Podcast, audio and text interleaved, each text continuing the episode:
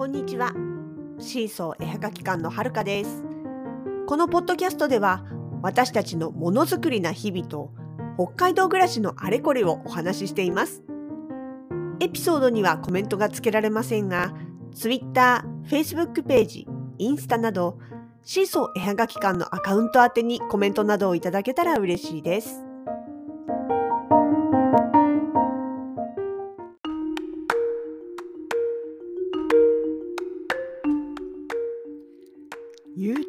とかインスタとか。まあその他もいろいろあると思うんですけども。要はオンラインの世界でこう急にねあるある期間に突然というか短い期間に急に注目を浴びる人とかグループってあるじゃないですか。そのこと自体はね全然悪いことじゃないしすごいなって思うんですけれども、まあ、例えばねそんな中であそこで知ったんだけど、えー、素敵こんな人たちいるんだとかねこういうグループがあるんだみたいなのがあったとしますよね。でただその人たちのはもちろん面白いからどんどん見させてもらうし見てればまた次がもっと見たいなってすごく期待を何て言うかな期待があふれるじゃんですけれどもただでねまだかまだかって待ってあの早く見たいな次が早く見たいなってこう待ち遠しいっていう気持ちにもなりますよね。なんだけどそれがね面白本当に面白いコンテンツとか素敵な挑戦とかがね矢継ぎ早に出てくるとそれはそれで心配になるんですよ。あのまあねその次々といろんなアイディアを形にしてるといずれアイディアが枯渇しちゃうんじゃないかとかあとねその次々出すために、まあ、身を削ってっていうとおかしいですけれども仕事に追われてしまうというかね時間的なね時間的精神的な部分でこう追い詰められてしまうとかっていうことももちろんもちろん心配の一つなんですけどやっぱりあとね何よりもこう一度強めた強く引いた手綱を緩めることができなくなっちゃうことっていうのがやっぱりどうしても気になるんですよね。まあ、つまり消費されてっちゃうっていうかあのー、面白いとか新しいとか目を引くコンテンツって、まあ、結局は刺激剤なんですよね。例えばそのネタの面白さだったりとかあとチャレンジの過激さだったりとかねまあ過激っていうとあのなんだろう迷惑系とかさあのそういうのが浮かんじゃうかもしれないけどそうじゃなくてもねそう全然そういうんじゃなくって普通に人を喜ばせるコンテンツだったとしてもやっぱり何て言うのかなより過激にというかそういう風にまあなりがちですよね。であとインスタみたいな写真画像静止画像のものだったら色の派手さとかねあとは被写体の珍しさとかねうんこの辺が一個こう受けあのわすごいなってみんなが受け入れると作り手も嬉しくなるからじゃあもっとみんなの期待に応えられるように面白いものを見つけてこようっていう気持ちになるんだけれどもそれをやりすぎるとどんどんどんどん派手になりすぎたりとかあとは珍しい角度人とは違うものをって思うばかりにこうなんていうかな禁止事項を犯してしまうとかやっぱりどうどうしてもそういう方向になりてしまう危うさがあると思うんですよね。でしかも刺激って慣れるんですよね。慣れると物足りなくなる。ななんていうのかなこうある時出したものがこのここのぐらいわあすごいっていうぐらいなものだったら次に期待するのはわあすごいじゃなくてわあもっとすごいだと思うんですよ。でそのわあもっとすごいは1回目に見た時は確かにその感動があるんだけれども慣れてくるとその同じレベルの驚きが続くともうそんなに驚かなくなってくる。もっとなんか面白いことできないのみたいな。それは作り手もそう思っちゃうだろうし見る方もそれを期待してしまうというかねもちろんそれによってどんどん面白いものが生まれていく新しいものが生まれていくっていう面はあるんだけれどもやっぱ刺激って本当にねあの最初は臭い痛い辛いみたいな悪い刺激も鼻は慣れるし痛みも鈍くなったりしちゃうんですよね。と同じ脳への刺激もやがて慣れてしまう同レベルのままだと。でそうするとこう作り手の方はねだんだんだんだんこう追われて追い詰められていってしまうとかね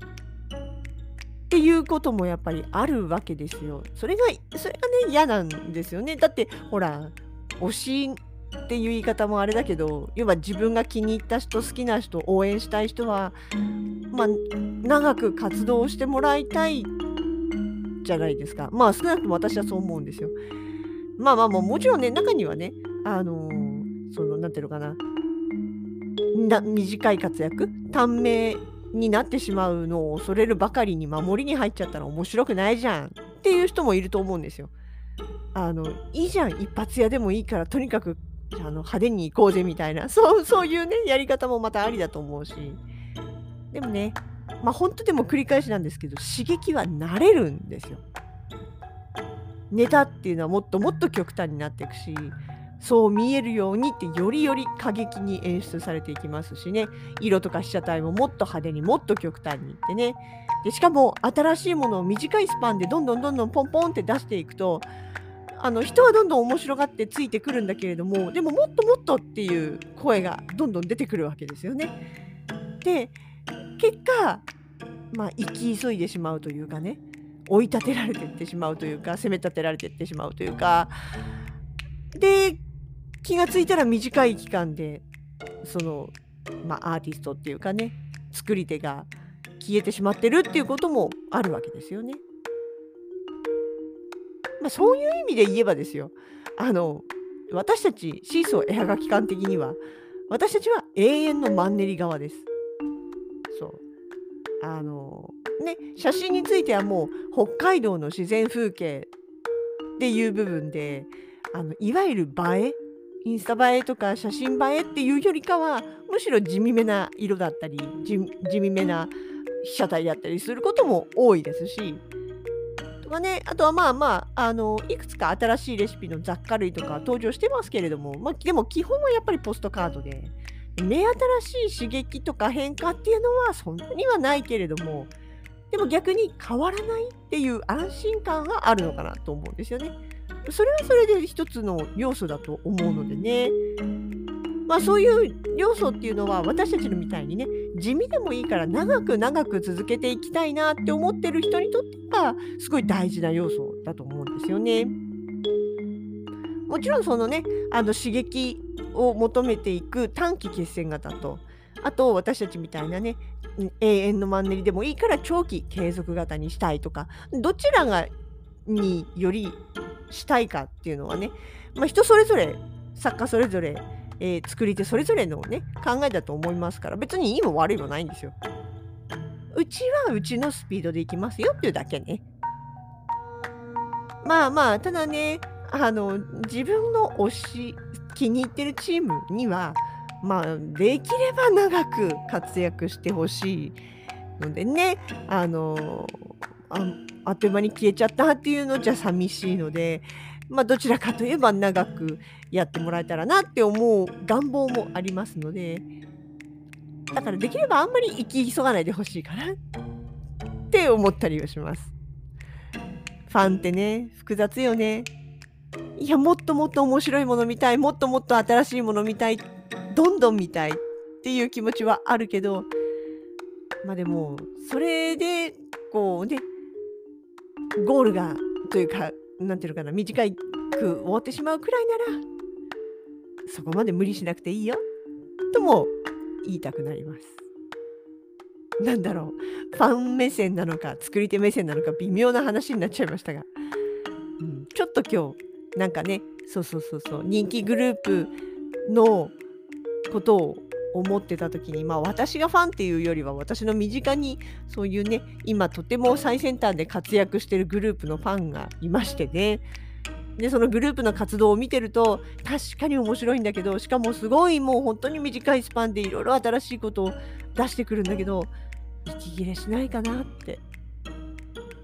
も う本当に他人事ながらちょっと心配になっちゃったんでそんな話から、え今日の永遠のマンネリ的な話までしてみました。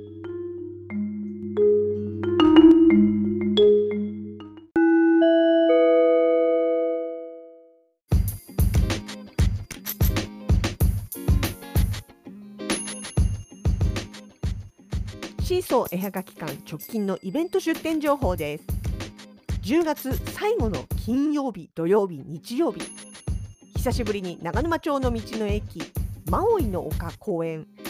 センターハウスに出店をさせていただきます。こちらはイベントというよりは場所をお借りしての移動店舗という感じです。10月の末いよいよ産直野菜も終わりを迎える頃です。お野菜お買い物とドライブついでにぜひ覗きに来てください。そして11月は約2年ぶりの道外出店です。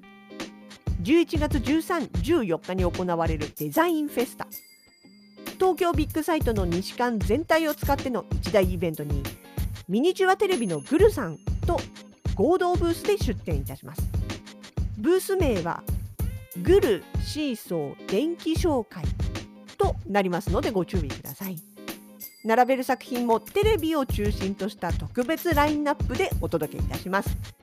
ブース番号は B の79です。お近くの方はぜひ遊びにいらしてくださいね。お待ちしております。